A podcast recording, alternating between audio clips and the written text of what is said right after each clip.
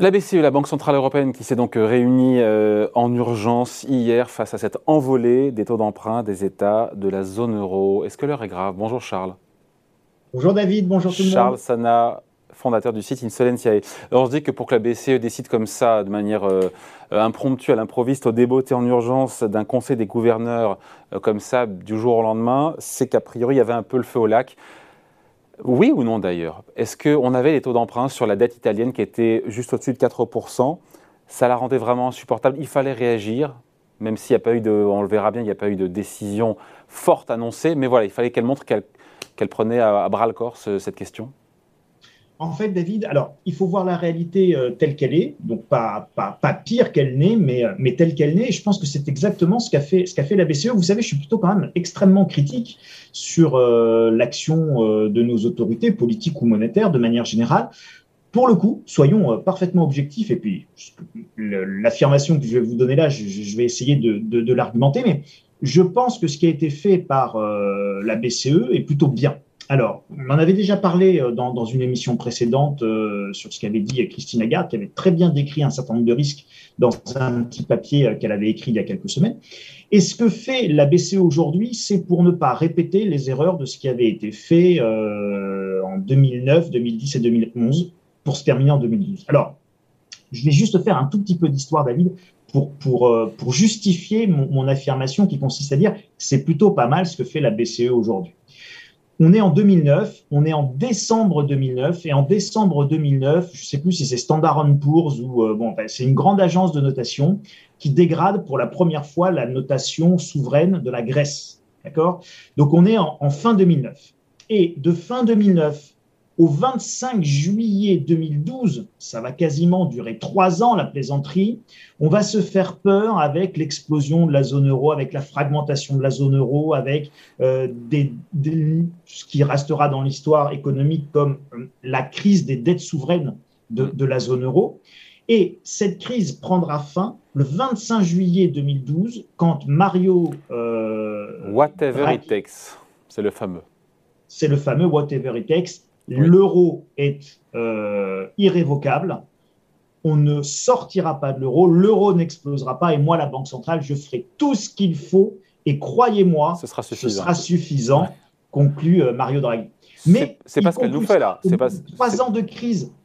David, trois ans de crise, trois ans de crise systémique qui vont coûter une fortune à la zone euro, une fortune de, en récession, une fortune politique. Enfin, si vous voulez, le, coût politique, économique de nos indécisions à ce moment-là est terrible.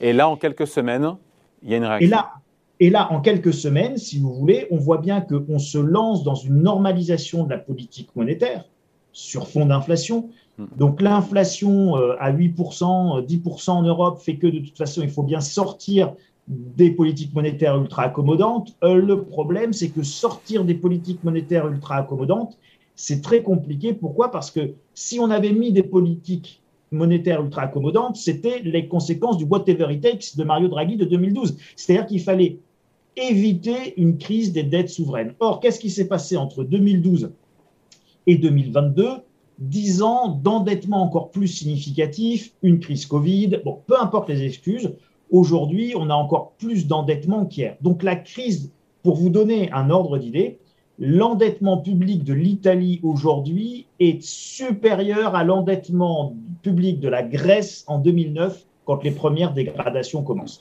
Ça veut dire qu'à partir du moment où la Banque centrale européenne commence à retirer les perfusions du système économique et notamment pour le système obligataire, eh ben on se retrouve tout de suite avec bah, le marché qui reprend, son vrai prix, avec euh, le marché qui reprend sa vraie valeur, et donc on a une flambée des taux. Et donc là, le choix, il est simple pour la Banque Centrale Européenne. Soit je fais la même erreur qu'en 2009, j'attends et j'attends trois ans avant de réagir mm. et de dire whatever it takes, et ça va coûter une fortune. Soit je le fais tout de suite, et c'est ce qu'a dit la BCE. Alors regardez David, j'ai imprimé le communiqué de la BCE. Je vais essayer de le montrer à l'écran pour que les gens le voient. C'est écrit très gros euh, et ça tient sur une simple feuille. Donc le communiqué est extrêmement court et je veux juste vous lire deux passages.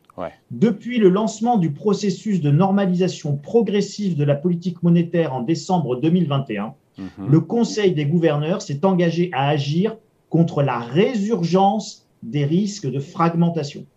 Ça, c'est dans le premier paragraphe. Et dans le deuxième paragraphe, je vous lis la partie la plus importante. Il y en a deux. Une certaine souplesse dans le réinvestissement des remboursements arrivant à échéance dans le portefeuille PEPP, on va en parler. Plan d'urgence pandémique. Le Conseil des gouverneurs a décidé de charger les comités compétents d'Eurosystème en collaboration avec tous ceux qui comptent, euh, ça c'est pas dit, c'est moi qui le rajoute, d'accélérer l'achèvement de la conception d'un nouvel instrument anti-fragmentation voilà. qui sera soumis à l'examen. Voilà. Donc c'est deux choses. C'est deux choses. Dans sa, dans sa normalisation monétaire, la Banque centrale européenne et, et Christine Lagarde l'avait expliqué dans son dernier papier. Elle avait dit on, on saura euh, ce qu'il faut faire quand on y sera et on réagira et on fera ce qu'il faut. Et c'est exactement ce qu'elle fait et ce que fait la BCE et ce que font les membres de la BCE. Ils disent attention, euh, au fur et à mesure qu'il y a de l'argent qui est remboursé et en ce qui concerne les dettes souveraines, eh ben on va le réinjecter pour limiter la hausse des taux d'intérêt. Et dans le cadre du PEPP, on peut privilégier ces sommes sur les pays où on veut. Voilà. D'accord? Donc, si c'est l'Italie qui souffre, on va racheter plus de dettes italiennes. Mm. Si demain c'est l'Espagne, on rachètera plus de dettes espagnoles grâce au PEPP. Euh, ou alors, si demain c'était la dette française qui était attaquée, ben, on rachèterait plus de dettes françaises pour faire baisser les taux et maîtriser les taux. Mais pour quel montant? On a une idée des montants en jeu par rapport aux tombées, aux tombées obligataires des actifs, encore une fois, des obligations achetées dans le cadre de la, du plan d'urgence pandémique qui arrive à échéance et qu'elle va réinvestir Je n'ai pas trouvé les chiffres précis. C'est important. Hein on peut, on peut estimer globalement qu'on parle de plusieurs dizaines de milliards d'euros par mois. Donc, on va dire entre 20 et 50, euros de, et 50 milliards d'euros chaque mois. Ça me paraît beaucoup. Ça, me paraît beaucoup. Mais euh, ça me paraît beaucoup aussi. Mm, mm. Moi, moi c'est ce que j'ai vu et entendu à vérifier. Je n'ai pas trouvé les chiffres exacts pour le moment, mais moi, je pense que ça, ça, va être à peu près dans ces Qu'est-ce que vous répondez juste, Charles, à ceux qui disent que cette réunion a accouché un petit peu, du, euh, pas d'une souris, mais de pas grand-chose auquel elle va réinvestir en ne respectant pas les clés de répartition, en aidant les pays les plus en difficulté. Mais sinon, on nous dit qu'en gros, bon, on va se doter d'un mécanisme, d'un dispositif, encore une fois, pour éviter la fragmentation, euh, les écarts de coûts de financement des États, mais il n'y a rien d'opérationnel pour le moment. C'est-à-dire, euh, c'est work in progress et on s'y met, quoi. Oui, on s'y met, mais ça veut simplement dire, et là la communication est très importante, c'est on, un, on est conscient du risque. Et je, et je vous l'avais dit la dernière fois, je vous avais dit, Christine Lagarde a complètement changé la communication de la Banque centrale. Elle met les risques en avant, elle parle des risques, elle évoque les risques et on ne fait pas comme s'il n'allait rien se passer. Et donc ça, c'est un grand changement euh, sémantique et un grand changement en communication. Même si, même si, juste Charles, même s'il n'y a rien d'opérationnel, le fait pour vous que déjà qu'elle soit réactive, qu'elle prenne les devants, qu'elle montre qu'elle est à la manœuvre, déjà c'est bien, elle ne réédite pas encore une fois les erreurs du passé d'avoir attendu très trop longtemps. On est bien d'accord. Et souvenez-vous, souvenez-vous, David, le 25 juillet 2012, quand Mario Draghi il arrive devant le micro et qu'il dit whatever it takes, et croyez-moi, ce sera suffisant il ne se passe rien de concret. Simplement, on ne joue jamais contre une banque centrale, puisque une banque centrale, par définition, elle a les rotatives et la planche un billet. Donc, elle, est, elle, est, euh, elle, elle, elle, peut imprimer autant de monnaie que nécessaire et jusqu'à l'infini. Alors, ça donne quoi, Charles, The sky is, the limit, sauf l'inflation. Ça donne, on y est, pour le coup, l'inflation. Hein. Euh, ça donne quoi sur les marchés, la réaction, des, encore une fois, des taux souverains? Est-ce que ça, a freiné l'envolée ça, a fait rebaisser un peu les taux souverains? Oui, très légèrement. Par exemple, pour vous donner le, pour prendre l'exemple concret de l'Italie, j'allais dire de la Grèce, lapsus révélateur de, la précédente crise. Pour, pour reprendre euh, l'exemple concret d'Italie, moi j'ai vu 4,04 au plus haut euh, avant-hier, avant que la, que la BCE ne fasse sa réunion d'urgence. Euh, on est redescendu sous les 4% euh, pour le 10 ans italien. On est à 3,94. Enfin bon, entre 3,94 et 4,04, on peut pas dire que la baisse soit franche et massive. On est à 2,40. Ça rejoint ce que vous disiez. C'est que concrètement, pour le moment, il n'y a rien d'opérationnel. Donc les marchés vont rester quand même très tendus jusqu'à ce que la BCE se soit dotée d'outils qui soient suffisamment dissuasifs euh, est suffisamment crédible. Là, on parle vraiment de, dissuasion, euh, non pas nucléaire, mais, économique et monétaire. Et cette dissuasion monétaire, elle doit être suffisamment crédible et cohérente pour que les marchés sachent bien que de toute façon, euh, il n'y aura pas fragmentation de la zone euro parce qu'on continuera à agir sur les taux. Donc il n'y aura pas de nouvelle crise financière en zone euro, de dette souveraine un remake de 2010, 2011, 2012 pour vous est exclu quand on voit la réaction de la BCE c'est pas exclu, David. En fait, je pense même qu'il va y avoir un remake, mais la saison 2 va être beaucoup moins passionnante que la saison 1. D'abord parce qu'il y aura beaucoup moins d'épisodes. Ensuite, ça va durer beaucoup moins longtemps. Ça va être beaucoup moins stressant. Le scénario va être un peu moins bon. Pourquoi je vous dis ça? Bah, Tout simplement parce que comme la BCE a déjà commencé à réagir, en fait, les marchés vont tester évidemment la détermination de la BCE. La BCE montrera sa détermination très rapidement. Donc, on va avoir et une sifflera, crise. Et sifflera à la fin de la partie mais ça sera une crise beaucoup plus courte a priori, beaucoup moins paroxystique et, beaucoup moins anxiogène que ce qu'il y avait avant et que ce qu'il y avait eu en, de 2009 à 2012. Attention David, ce que je vous dis là est sous réserve qu'il n'y ait pas de psychodrame politique. C'est-à-dire qu'encore une fois, l'économie est avant tout une croyance imaginaire et l'Europe et la construction européenne, c'est avant tout une, construction euh, qui, est une fiction imaginaire. On dirait qu'on aurait un État qui s'appellerait l'Union européenne, qui serait fédéral et on serait tous ensemble, on aurait une monnaie commune. Ce sont des croyances partagées. Si ces croyances sont partagées, eh bien, euh, ça peut continuer à avancer. Si elles sont suffisamment partagées, ça peut continuer à se développer. Et puis, si jamais à un moment donné, vous avez d'autres types de tensions qui sont des tensions vraiment politiques de est-ce qu'on a envie de continuer à partager un avenir commun? Est-ce qu'on a envie de continuer à mutualiser une monnaie? Est-ce qu'on a envie? Donc là, ce sont des vraies questions.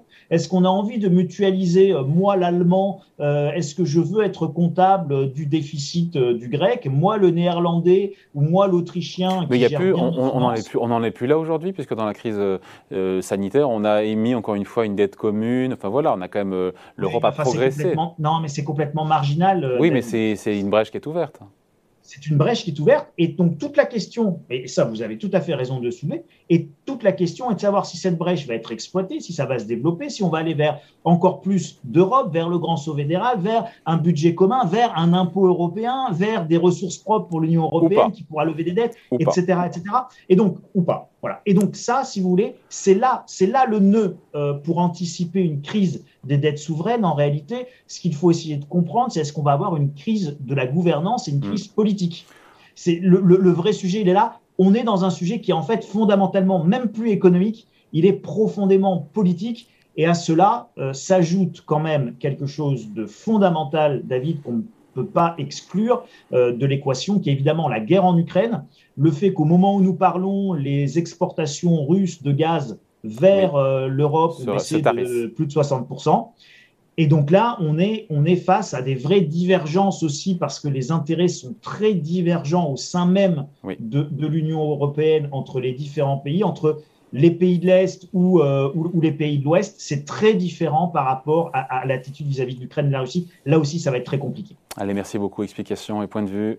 Signé Charles Sana, fondateur du site Insolentiae. Merci Charles. Salut. Merci David. Merci à tous.